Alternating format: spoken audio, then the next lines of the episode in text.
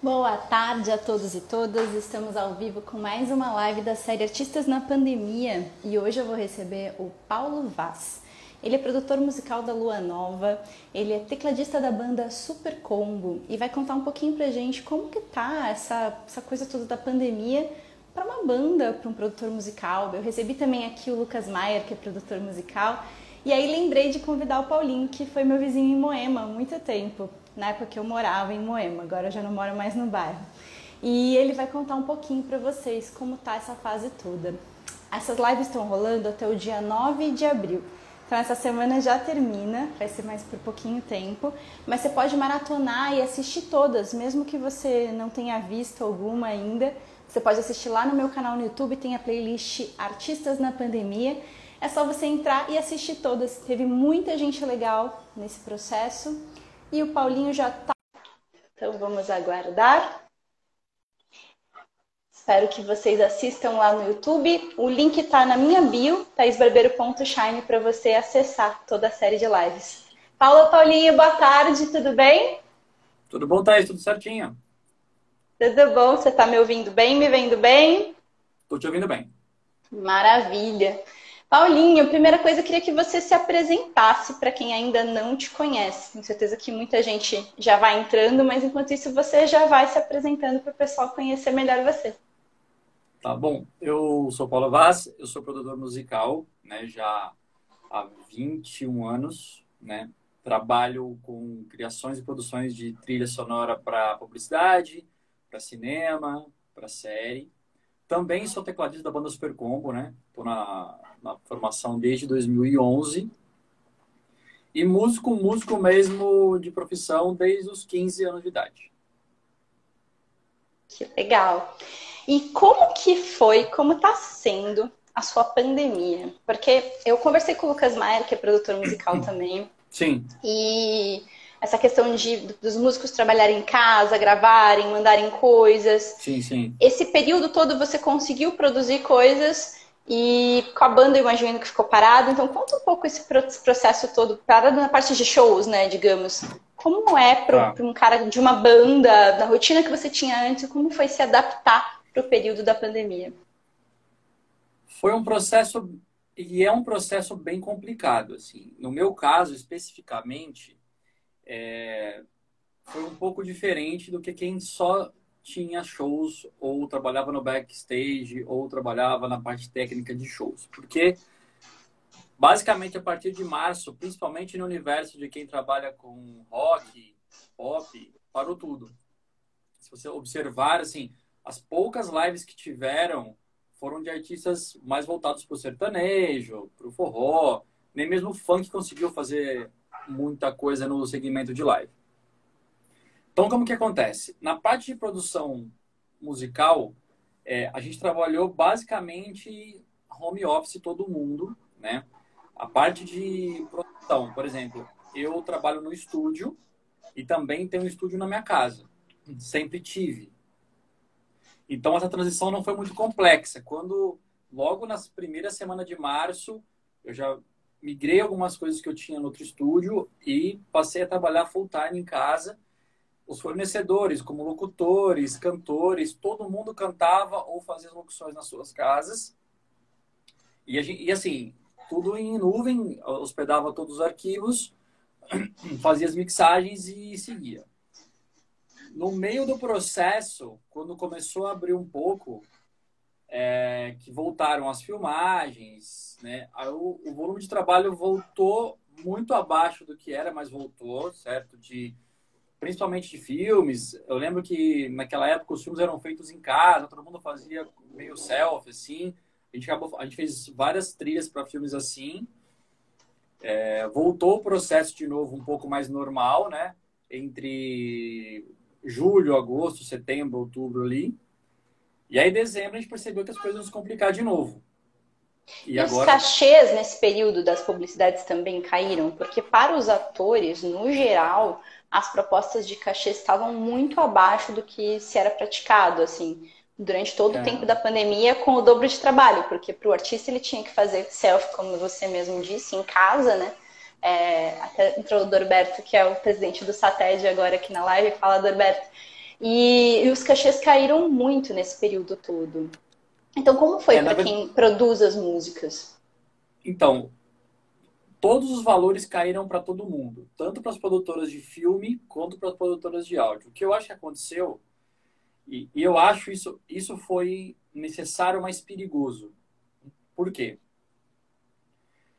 Porque, principalmente na parte artística, atores, na parte de voice-over dos locutores, tinha uma demanda muito grande de profissional e pouquíssimos trabalhos.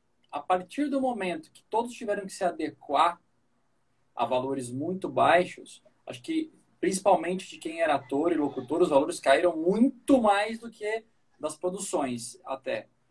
É, o mercado entendeu que é possível fazer por um valor mais baixo. Então, a, a única preocupação que todos nós do mercado temos é que mesmo quando a pandemia, entre aspas, passar, os valores não vão subir mais. Né? Até porque as produtoras todas de som, a pandemia intensificou uma, uma prática que já era um pouco comum, que eram da, dos bancos de trilha. Por quê? Porque os investimentos dos, dos anunciantes caíram também. Então, eles começaram a usar muito banco de imagem e muito banco de trilhas. Quando você vai disputar com banco de imagem banco de trilhas, as produtoras de filme e de áudio não tem, você não tem nem como disputar, né? Então, uma outra prática que está se desenvolvendo no mercado de áudio também, que na, ver, na verdade é um trabalho que no cinema se chama Music Supervisor, né? mas que, que começou a se ter é curadoria para bancos de trilhas. Por quê? Porque começou a ter uma quantidade gigantesca de trabalhos que os clientes não queriam pagar um valor de uma produção de trilha, ele jogava esse valor pra, pela metade e falava assim, não, eu quero uma curadoria, é, faz uma curadoria de trilhas de banco para mim, faz, coloca uma locução, faz a toda a parte de edição, mix master.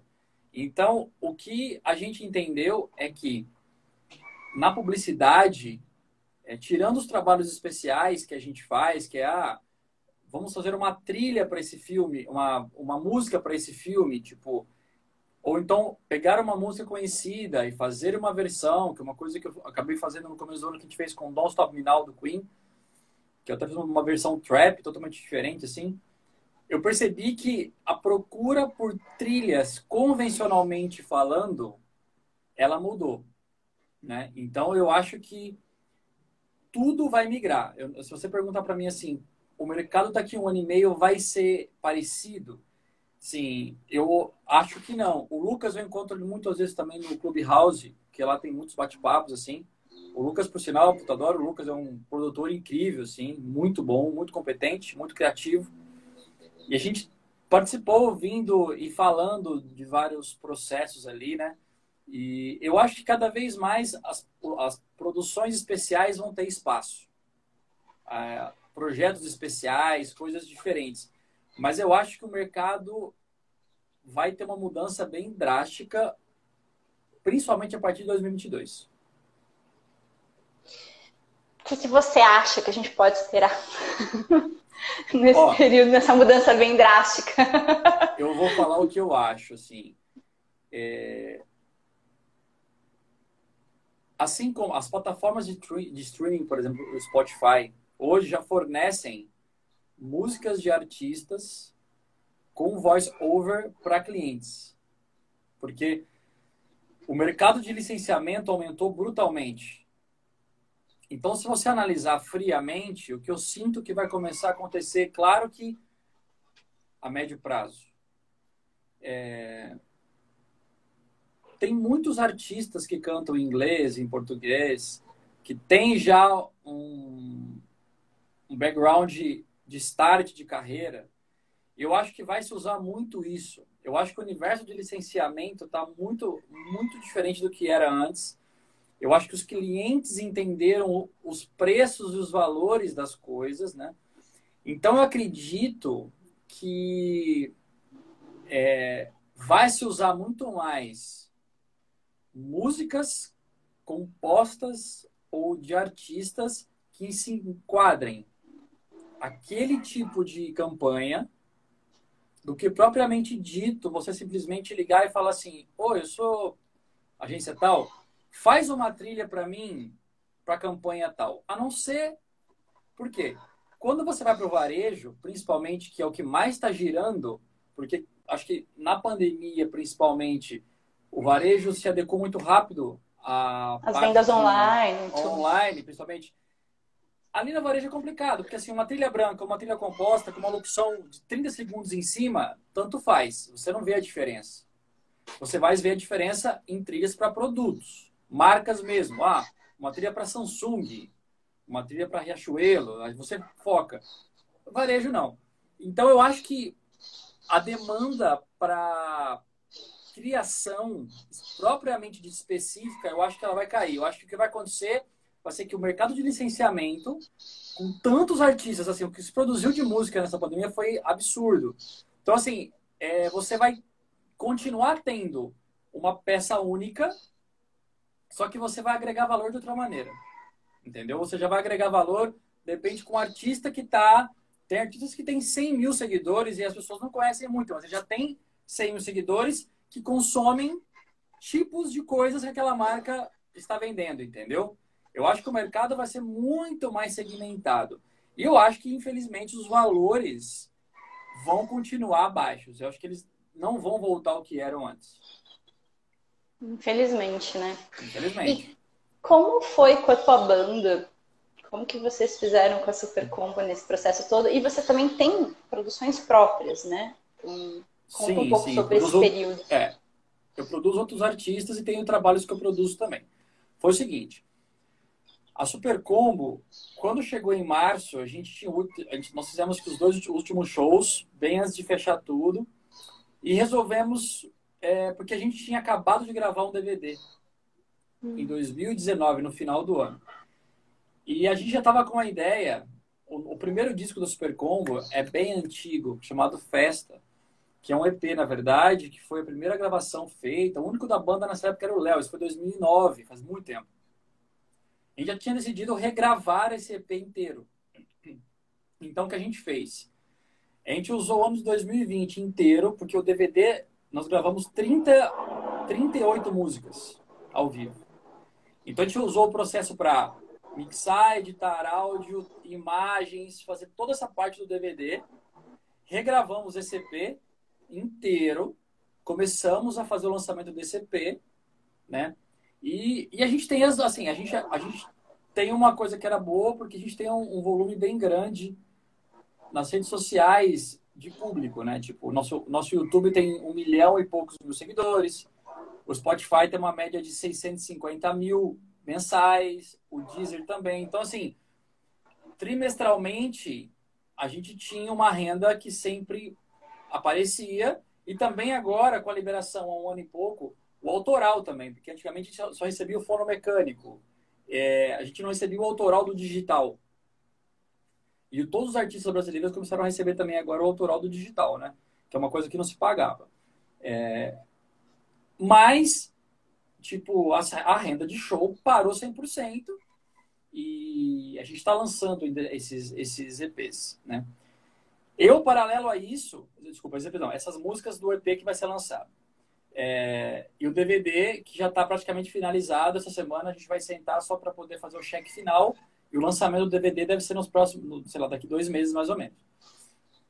É, e agora a gente vai começar o processo de criação e produção de um disco novo, que a gente vai lançar provavelmente em 2022. Paralelo a isso, eu produzi e criei um disco infantil, que é uma que coisa legal. que eu sempre quis fazer, é, todo instrumental que por sinal foi muito legal, porque eu lancei bem no meio da pandemia, ali em julho. Então ele teve um feedback muito grande, é, pra, porque assim, eu nunca tinha trabalhado com o universo infantil. Na verdade eu falo infantil, mas é para criança pequenininha, de um, dois anos tal. Deu muito certo e eu, eu tinha terminado o meu disco que eu vou lançar de música instrumental contemporânea, que é um disco é, como eu, eu, falo contemporâneo porque ele não é um disco de jazz, é, também ele é ele é um disco de música instrumental contemporânea. É assim, ele tem piano, baixo. É, é porque se eu falo jazz, ele, ele remete a algumas coisas de jazz. mas ele remete muito mais à música, a trilhas de cinema, cada música. Tá. Então eu falo que é um pouco, porque é piano acústico, baixo acústico, violoncelo, né, basicamente violão, que eu ia lançar e eu segurei para lançar agora, né? É, eu falei, eu vou segurar, vou segurar um pouquinho. E aí nesse meio tempo eu falei, quer saber? Eu vou fazer mais um disco infantil. E eu tô terminando um segundo disco, só que esse segundo ele é muito mais focado para para a noite, para as crianças dormirem mesmo. É um disco focado todo com é só pianinhos com glocks, com xilofones, que é um disco diferente, porque o primeiro foi legal. Eu tive um feedback porque como estava todo mundo muito agitado em casa, as crianças em casa, as mães começaram a, a tocar muitas músicas do YouTube Kids, essas coisas. E o meu disco, duas músicas caíram na playlist deles. Então eu tive, eu tive muitos plays. E eu, aí eu tive muito feedback. Ah, que legal, que legal, que legal. E eu falei, meu, é um mercado legal, porque o instrumental, ele não tem a necessidade de você se prender à letra. Você se prende à parte rítmica e melódica, né? Sim. E, basic, e basicamente foi isso. Assim, eu fiz bastante coisa. Eu tô produzindo muita coisa. Tem uns artistas que eu produzo também. É, então, assim, na verdade, o que aconteceu, eu percebi, é, foi um momento em que quem teve condições de ser produtivo conseguiu usar a mente para isso, né? Tipo, mas eu acho que eu fui meio que com uma parcela de uns 10% do meio musical que não teve um impacto brutal com essa história, entendeu? Porque assim, é muito complexo a maioria das pessoas, dos meus amigos, o que estavam ali naquele processo, que tiveram um baque gigantesco, assim, porque foi uma. Eles perderam a renda do dia para a noite e a maioria não conseguiu recuperar ainda, entendeu? É porque você também tem este outro lado produtor, que é o Sim. que acho que te salva, porque você é. continuou produzindo loucamente para publicidade, essas outras coisas. Sim. Agora, quem de fato só vivia de fazer shows, de tocar com o público, Sim. ficou bem complicado. E aí eu acredito que muita gente está em casa, está compondo, está fazendo coisas, está lançando coisas. Então, como você disse, a demanda está muito grande, assim como os artistas se organizaram para fazer seu próprio home studio em casa, produzir suas locuções é, e mandar para as produções. E aí ficou uma gama muito grande de artistas e a concorrência também ficou maior, e por isso que os cachês também caem. Enfim. Não, e o espaço ficou muito menor também. É, exatamente. Tempos difíceis que a gente viveu e está vivendo ainda. Viveremos Quais são as suas. É, não sabemos, né? Tá tudo muito volátil, muito incerto, a gente hum. não, não sabe muito.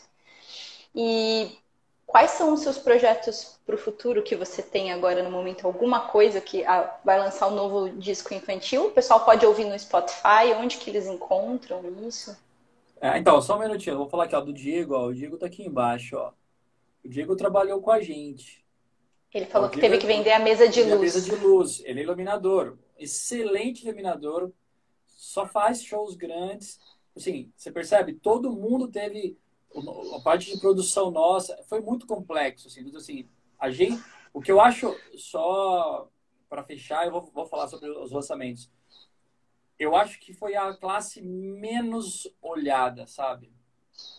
Eu acho que isso foi mas eu acho que foi uma lição, porque eu acho que isso no futuro vai gerar uma hiperproteção também do meio para que ele tenha mais cuidado com todo mundo que é do meio, saca? Acho que isso vai ser uma coisa positiva.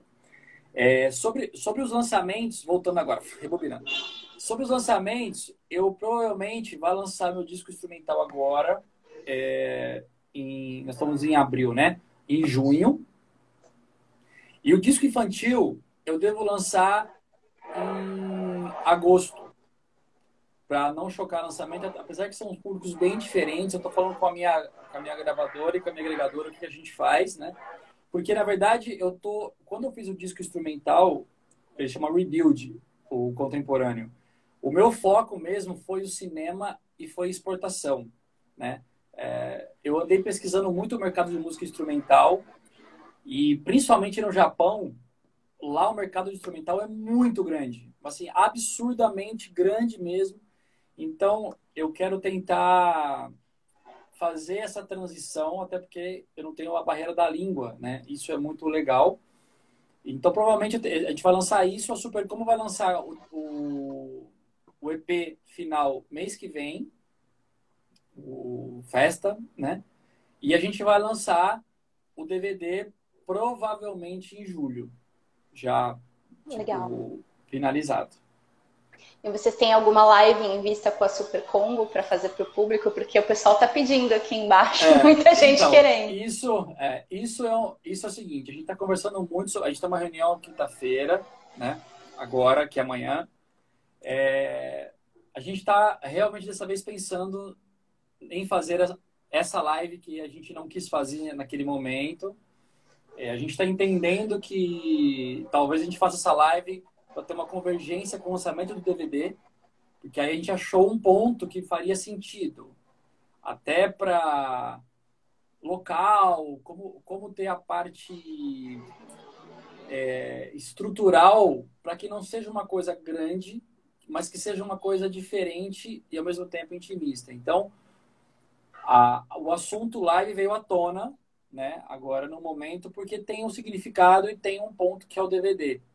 A gente não sabe como vai ser essa live, se, é, se vai ser uma live de várias músicas ou se vai ser uma live dividida por discos. É uma coisa que a gente está tentando entender também, tipo assim, se a gente vai fazer de repente uma sequência de lives ou uma live só, então assim, a gente está tentando entender. Mas que agora a gente está realmente a gente vai é, direcionar os trabalhos para ter uma, um show assim. Legal. E Paulo, conta um pouquinho sobre os artistas que você produz. Quem são eles? O que eles andaram tá. fazendo também nesse período? Ó, dos artistas que eu produzo, é, quem eu tô ativamente e tô na parte de finalização do disco é a Karen Martins, que é uma artista de MPB. A gente vem como trabalho, eu, tra eu produzo ela há muitos anos já. E uma banda do Rio de Janeiro, que chama Amsterdã, que é uma banda que eles vieram do rock e migraram para um, um MPB eletropop, assim, que é bem diferente, assim, tá bem legal o conceito que eles trouxeram novo, né? Essa conceito de sair de uma coisa e migrar totalmente para outra. É, então, tô com essas duas produções em andamento. Os outros artistas que eu produzo estão parados, que é o Kilotones, eles pararam, tipo assim, eles estão no momento de também reestruturação, né? Tipo, entendendo, voltarem também, que o artista que eu produzo, faço alguns trabalhos com eles, estão produzindo coisas live, mas não lançamentos de álbum no momento. Então, eu tô finalizando a Karen justamente por isso, até porque eu tava muito com muitos trabalhos, assim. Na verdade, eu, eu vou começar a pegar artistas, artistas novos a partir de junho agora, que eu vou finalizar Karen e vou entrar no processo de é, edição e, e, e, mix do Amsterdã. Então aí eu vou liberar o tempo para poder, porque assim eu não tenho tempo hábil, porque eu tenho a publicidade, tem curta, tem tudo mais que estou fazendo. E, mas basicamente é isso. É, a maioria dos artistas pararam, né? É, por mais que você assim, ou, ou eles estão produzindo algumas coisas sozinhos, só que também estão sem é, eles estão sem tração para poder lançar, porque você não tem. A indústria está fechada, eles só estão lançando assim. Colocar no Spotify, qualquer, qualquer um coloca. Você sobe Spotify, Deezer. Agora, ter uma atração para fazer a veiculação disso, ninguém tem, entendeu? Então tá complicado. E, Paulinho, como é feita a seleção de novos artistas para você produzir? Como chegam essas pessoas para ti? Então, ah, eu sou músico, é, quero me lançar na carreira de alguma forma. Como eu procuro um produtor musical? Como eu sou achado, é... ou eu que procuro? Como que funciona para quem está iniciando na carreira? Vem de alguns lugares. Por exemplo, eu, no caso, eu tenho meu site, eu sempre tive meu site, né? Então, muita gente, através da Super Combo, me procura, né? Paulinho, tudo bem? Quero produzir, tal, tal, tal. Aí eu sempre tenho uma conversa antes com todos os artistas. Porque assim, eles surgem, surgem assim. Quem está em carreiras mais avançadas já entende um pouco mais do processo. Quem não tem, muitas vezes tem a grana, e eu sou uma pessoa muito profissional. Eu não deixo você gastar um dinheiro à toa com uma parada que eu sei que não vai funcionar.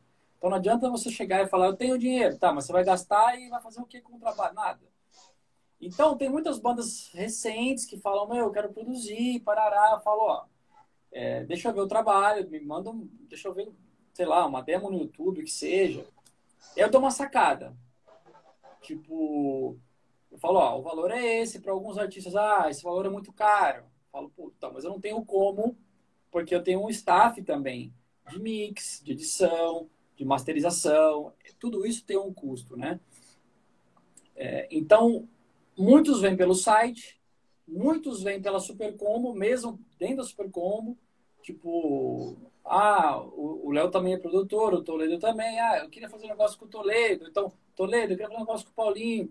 Cada um tem uma característica de produção diferente, né? Então, acontece muito esse, essa divisão. Muitos artistas produzem single porque vê, por, por exemplo, eu faço remix de, de, de, uma galera às vezes. Então, é, a galera faz, sei lá, uma música totalmente acústica, eu faço um remix eletrônico, faço um dub, faço coisa. Então tem gente que procura para fazer remix também. Até porque, como eu não tenho a característica padrão de DJs, né? Por exemplo, quando você faz um remix com um DJ, você tem uma característica de remix. Daquela sonoridade, aquele tipo de, de métrica de música. Eu tenho uma outra linha de remix. Eu faço, claro que no eletrônico, mas eu tenho uma outra visão que é só um outro direcionamento. Então tem gente que gosta muito mais de fazer com DJ de música eletrônica. Tem gente que prefere não. Fazer com um produtor que faz remix, mas que é do universo do indie, do rock, essas coisas. E esses, esses me procuram de outra maneira. Tipo assim, às vezes eu lancei um disco de música eletrônica uh, em 2018. Aí tem uma galera que escuta, que fala, pô, achei legal esse caminho que você fez para tal coisa. Você não quer fazer um remix para mim? Fácil. Tem outros que são amigos, tipo a Dani. A Dani gravou um, um ano e meio atrás com o Rogério Flauzino, uma, uma das músicas dela. Aí ela falou, puta, faz o um remix, faço o remix, o Sandrinho, um monte de gente. Então, é, é muito diversificado o que chega para eu fazer, né? Então... O Diego perguntou, Paulinho, como lidar com um artista que te procura e ele é muito ruim? Cara, eu sou muito sincero. De verdade, assim. Quando eu escuto, eu. Porque, de novo, se você produz um artista que é muito ruim e não tem jeito, você vai queimar ele e vai se queimar ao mesmo tempo. Então, assim, eu, ia, eu vou te falar, isso aconteceu comigo umas 10 vezes. E as 10 vezes que eu neguei, eles fizeram com outro, outros produtores e voltaram para conversar comigo reclamando absurdamente. Porque, assim, uma coisa é quando você faz. É, o produtor de publicidade tem que fazer tudo. Ele tem que saber fazer rock, pop, funk, qualquer, qualquer coisa. O de música também, na teoria, é música. A questão é, quando você faz um trabalho só pela grana, a pessoa que pagou, ela vai querer ver o resultado. Ela não vai entender. Por isso, quando você fala, ó, você não está pronto. Assim, às vezes chegam pessoas para. Eu falo, ó, eu, eu, eu cobro X por música. Não, eu te pago mais. Aí eu escuto alguém e falo assim, ó, você não sabe cantar. Eu não posso produzir você. Ou então assim. você fala na cara assim. Não, mas eu tenho, eu, tenho, eu tenho que falar, porque assim, se eu não falar, de novo, é a mesma coisa. Existem vários produtores. Tem gente que gosta de produzir comigo, tem gente que gosta de produzir com o Léo, tem gente que gosta de produzir com o Rico Bonadil, gosta de produzir com o Lucas Maia, com, com todos eles, assim. E ninguém é melhor ou pior todos são excelentes produtores, só que têm características diferentes. Mas a maioria dos produtores que eu conheço, eles falam como eu falo, ó, isso não é bom. Agora tem muitos outros produtores que estão pensando na grana. E quando você leva isso para o lado da arte, você está comprometendo o seu trabalho, entendeu? Porque você imagina, você vê um disco, uma coisa péssima no ar, você fala, nossa, quem fez isso? Então, assim, eu, eu não faço assim mesmo. Assim, eu falo a real, falo, ó, volta para casa, então às vezes a pessoa canta, a banda é boa, só que as músicas são péssimas. Eu falo assim, ó, gente, é, tire seus dedos, assim, chame o compositor, porque às vezes a banda é muito boa. Pô, pega, tem muitos letristas bons. Às vezes a banda, eles são boas de fazer métrica, mas as letras são muito ruins. Ou então a letra é boa e a música é ruim. Então, assim, não tem problema, faça parcerias, entendeu? Mas assim, o trabalho do produtor é esse, eu acho. Assim, é ter uma visão que... acima e com a tua é. experiência, poder ligar e falar assim, ó, vamos usar isso aqui da tua banda, que isso aqui presta, isso aqui não, vamos juntar com aqui, fazer parceria para fazer Exatamente. a coisa funcionar, né? É, é a visão acima, né? Do trabalho do é. produtor. Bacana. Exatamente. Bom, eu tenho uns recados, vou dar os meus recados para depois a gente ir para os seus recados finais, para a gente encerrar nosso papo de hoje.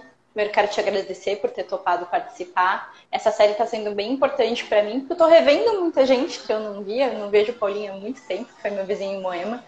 É, muitos anos, né, Paulinho? Nossa. Acho que eu nem falo com você há muito tempo. É, e eu trabalhava numa escola ali, morava ali do lado. É, agora eu tenho uma escola online, chama The Rose Method Shine, então Fica aí a dica que é voltada para artistas, então tem aulas o dia inteiro para essa fase que a gente está vivendo de meditação, respiração, meditação e foco, é, treinamento de inteligência emocional, administração do estresse e tem a minha própria palestra, um workshop que eu desenvolvi que é o Artista e Intuição, que é justamente como desenvolver o intuicional dos artistas, melhorar ainda mais a criatividade nesse período, lidando com o estresse de uma forma positiva, porque o estresse se for pouquinho, pode ser bom, porque ele pode te gerar essa coisa de fazer acontecer as coisas. Então, a gente estuda isso tudo de uma forma bem prática na minha plataforma. Fica a dica para você conhecer, se você quiser experimentar. Só me seguir no Instagram, taisbarbeiro.shine, ou no meu canal no YouTube, Thais Barbeiro Shine. Estou terminando a série Artistas na Pandemia, vai até o dia 9 de abril, e a próxima série que já está lá no canal do YouTube, que eu vou ter algumas lives, é sobre criatividade e gestão do tempo. Também vou conversar com algumas pessoas sobre esse tema, porque muitas vezes a gente é muito criativo, mas não sabe gerir direito o nosso tempo para executar as coisas e realizar. Então, fica aí já essa dica. Hoje é isso. E agora aqui o Sou Eu Pedro falou. Deixa eu ver o que ele colocou aqui. Paulinho, acha que vale a pena uma banda iniciante se arriscar fazer uma demo sozinha num home studio para depois levar a um produtor? Eu acho que sim, porque quando você faz uma demo, é, você tem todos os excessos ali e ali você mostra tudo o que você quer mostrar e o produtor consegue já de cara é, te apontar o que funciona e o que não funciona. Então eu acho que eu acho super válido assim.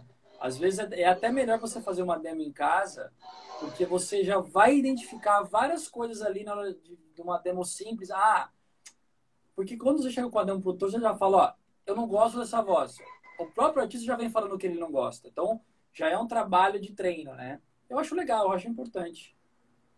E existe algum tipo de curso online ou alguma preparação, alguma coisa que você recomende para quem está começando, para o pessoal não ficar tão perdida, para o pessoal às vezes que está em casa, está com algum tempo para estudar um pouco mais nesse sentido, para se preparar melhor para a hora que o mercado poder voltar a rodar, o que, que você recomenda?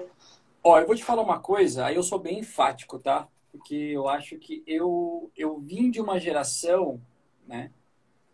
Que tô falando porque assim, eu, eu, eu, comecei a tocar profissionalmente em 1994. Então nós estamos falando de outra de outro lugar. É, eu acho que hoje as pessoas elas estão muito mais focadas em ter sucesso do que ser do que ser bons músicos. Então, na minha opinião é quem quer ser compositor, eu acho que ele tem que primeiro ler muito, compositor letrista, ler muito é saber escrever, né? E estudar harmonia. O básico para mim é isso, é, porque a harmonia vai te ajudar a guiar as melodias e vai te ajudar a escrever. Para bandas, para músicos, assim, eu acho que, cara, você tem que saber tocar direito. Então, uma coisa que é importante, antes de tudo, é ter uma autocrítica de entender o que é tocar direito. Tocar direito não é tocar muito rápido, não é saber todos os acordes, não é ter uma técnica é, inacreditável. Tudo isso é super importante, é um plus. Mas tocar direito é você saber executar exatamente o que você se propôs a fazer. E isso é uma coisa que eu vejo uma dificuldade muito grande. Assim, eu vejo muito músico falando, nossa, porque eu... isso eu escuto mesmo. Ó, eu tenho uma banda mesmo, todo mundo toca pra caramba, eu toco muito. Aí o cara vai na sua frente, aí você olha e fala assim. Então, aí vem a hora de você falar a verdade pra pessoa. E ela acha que ela toca muito, e na verdade ela não toca nada. Então eu acho que o grande lance é você, qualquer carreira, aprenda seu instrumento direito, estude, vá no seu limite, sabe? É, não se compare, porque às vezes tem pessoas que tocam muito mais que você. Isso não quer dizer que ela seja melhor do que você. Conheço excelentes músicos que não conseguem compor uma música. E conheço excelentes compositores que tocam o que tem que tocar. Então, assim, meu, minha dica é faça direito o que você se propõe a fazer. Só isso. E também carisma, né? Presença de palco. Treinar isso também conta muito para você dar certo. Às vezes a é. pessoa só vai te ouvir, mas às vezes você tem que é. dar as caras para aparecer Sim. e começar a se lançar, né? Você tem que fazer. É, são duas coisas, né? E você tem que fazer uma escolha. Por exemplo, tem músicos que não gostam de palco, só gostam de estúdio. Então, migre para ser um músico de estúdio, para gravar com artistas. Quando você vai para um show com um artista, você senta no seu instrumento e toca. Se você quer ser o artista, aí, exatamente você representa algo quando você sobe no palco. Tipo assim, eu, na Super Combo, eu sou um artista, eu faço parte de uma imagem que tudo que eu fale ali, ou que eu toque, ou que eu represente, as pessoas levam em consideração. Então, quando você é uma banda, você tem que se preparar para estar no ao vivo. Se você não quer isso para sua vida, seja um músico acompanhante. Sim, toque muito e toque com uma dupla sertaneja, um cantor de rock, MPB, que aí você senta no seu instrumento e deixa que ele seja o artista. O que você não pode é querer ser algo sem se preparar para aquilo. Legal. Obrigada por todas as respostas, Paulinho. Queria que agora você desse o seu recado final da live. É, que fosse um recado, claro, das suas redes, das coisas para seguir. Lançamento a gente já falou sobre isso tudo, mas um recado para as pessoas, para o mundo, assim, sabe? Aquele, aquela hora de colocar a boca no trombone e falar tudo que você tem vontade seu recado do Paulo Vaz. Fala aí. Bom, eu eu aprendi algumas lições nessa pandemia, né? Que foram muito importantes. Eu acho que a primeira é ter empatia com o próximo. É, e eu acho que as pessoas estão começando a entender o que a falta de empatia gerou. Né? Então agora eu acho que todo mundo deveria um pouco olhar não só para os seus problemas, que todos estão com problemas, mas olhar o quanto o problema do outro também é importante. Porque nós vivemos numa sociedade numa escala e pode se virar um dominó. E a gente nunca acha que a gente pode ser uma peça que está no meio. E o dominó pode cair se você enfileirar e derrubar. Então, acho que a primeira coisa que eu gostaria de dizer é ter empatia com o próximo. Segundo, vivemos uma geração de mudança. Não se acomode com o que você faz, porque provavelmente o que você faz daqui a um tempo pode não existir mais.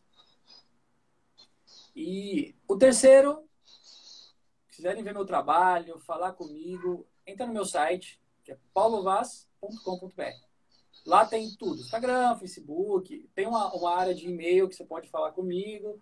Tem um link para os meus trabalhos, principalmente de publicidade, trilha, essas coisas. É, eu demoro às vezes um pouquinho para responder, mas eu respondo todo mundo, isso sempre. E estou aberto a conversar com quem quiser, se alguém quiser produzir alguma coisa, mesmo que eu não tenha tempo para produzir, eu posso trocar uma ideia, posso direcionar alguém que possa fazer. É, eu acho que o importante é você acreditar no seu trabalho e acreditar que, tipo, existe amanhã. Por isso que eu digo, olhe para frente sempre, entendeu? É isso. É isso. Muito obrigada, Paulinho. Adorei sua presença aqui hoje. E daí fica a dica para vocês assistirem, maratonarem toda essa série de lives artistas na pandemia, porque teve muita gente interessante de muitos tipos diferentes de áreas artísticas. Eu fiz questão de falar com gente da televisão, gente que é bem de teatro mesmo, é, teatro de bonecos, artistas da música, produtores musicais, de banda, é, de circo, de todo quanto é jeito, e também o presidente do SATED, lá o Dorberto. Então tem muita gente falando do que está acontecendo na área artística Porque se há um momento onde você consome arte, é nesse que você está em casa. Você está consumindo música, você está consumindo TV, você está se alimentando até de arte que se faz nas redes sociais, nas lives, por que não, no YouTube. Então, no streaming, em todas as plataformas, hoje você consome arte para dar esse respiro, para viver. O quanto a arte é importante. Então, valorize os artistas. Acho que esse é o recado dessa série de lives. Se você quiser conhecer o trabalho todo, tá lá no meu canal no YouTube, Thaís Barbeiro Shine. Se você já está assistindo no YouTube, curte esse vídeo, compartilha com seus amigos, deixa seus comentários aqui embaixo. Aproveita para seguir também o canal da Super Combo, do Paulo Vaz. Você encontra todas as redes dele no site dele. E é isso, gente. Um beijo e tchau, tchau. Tchau, Paulinho. Tchau, tchau. Valeu. Tchau, tchau. Obrigado. Tchau, tchau.